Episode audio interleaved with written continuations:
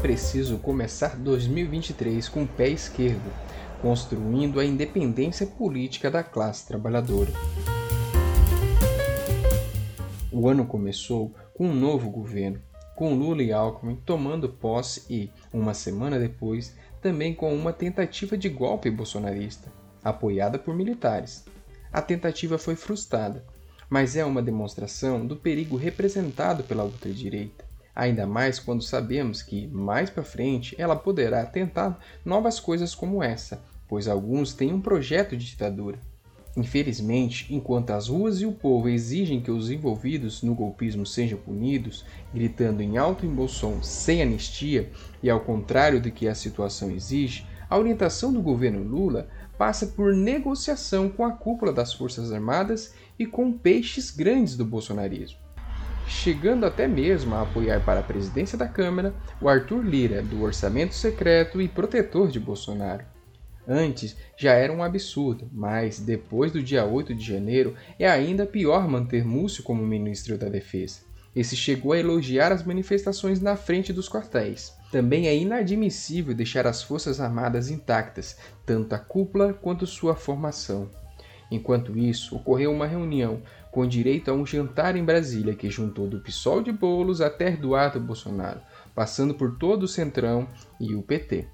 O que foi discutido nesse encontro tão heterogêneo quanto suspeito? Hum, difícil acreditar que seja algo de interessante para os trabalhadores.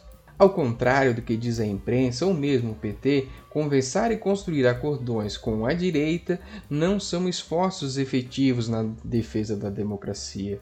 Pelo contrário, Passar pano para golpistas só ajuda os próprios golpistas. Fechar acordo com os bilionários e seus representantes só contribui para que eles fiquem ainda mais ricos. A única coisa que podemos constatar com certeza é que, apesar de ter gente que defende ditadura militar e outros que defendem essa democracia dos ricos, todos têm acordo em defender o capitalismo e os interesses das grandes empresas exploração e destruição capitalistas correm solta. Enquanto isso, o povo segue sofrendo com baixos salários e até os míseros 18 reais do salário mínimo estão ameaçados. Os serviços públicos seguem a míngua, enquanto acordões são costurados com os ricos poderosos em Brasília. O garimpo ilegal segue devastando a Amazônia e os povos indígenas, gerando uma situação de genocídio e calamidade dentre os Yanomamis.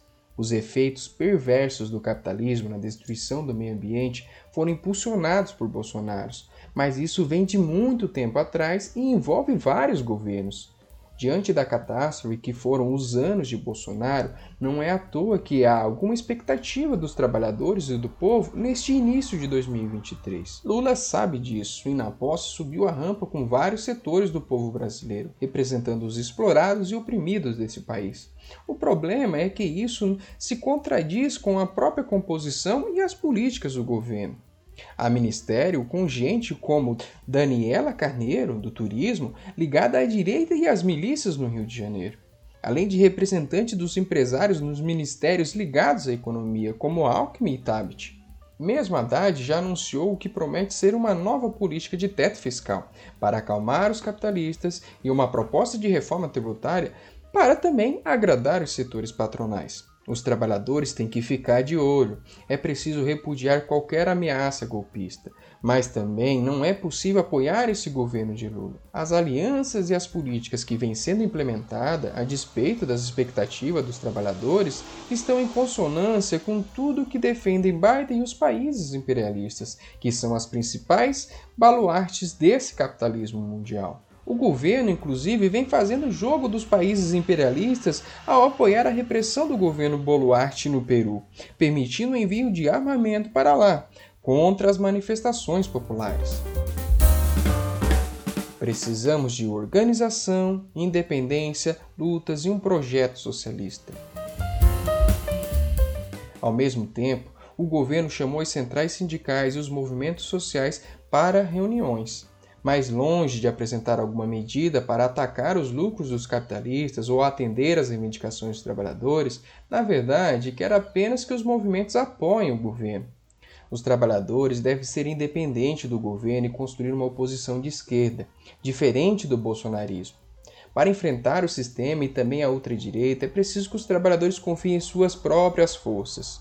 Não é possível que sejam prisioneiros dos capitalistas e do governo Lula-Alckmin ou das amplas alianças com os bilionários e a própria direita. Neste ano que começa, os trabalhadores e trabalhadoras, para garantirem suas necessidades, precisam lutar, exigindo suas reivindicações do governo. Mas não só isso. Diante da permanente recusa dos governos ao longo dos anos em atender o povo e, pelo contrário, garantir os lucros dos ricos, fica evidente que nossa luta se choca com o próprio sistema capitalista.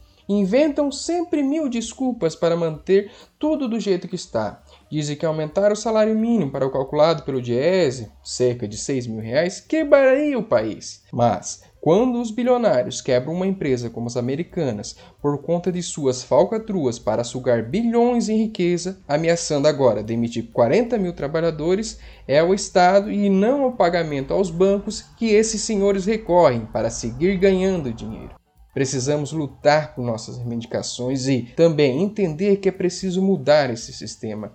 Para isso, é preciso que cada luta esteja a serviço de um projeto de país construído pelos trabalhadores, o que não passa nem pelo governo do PT e muito menos por Bolsonaro e a outra direita.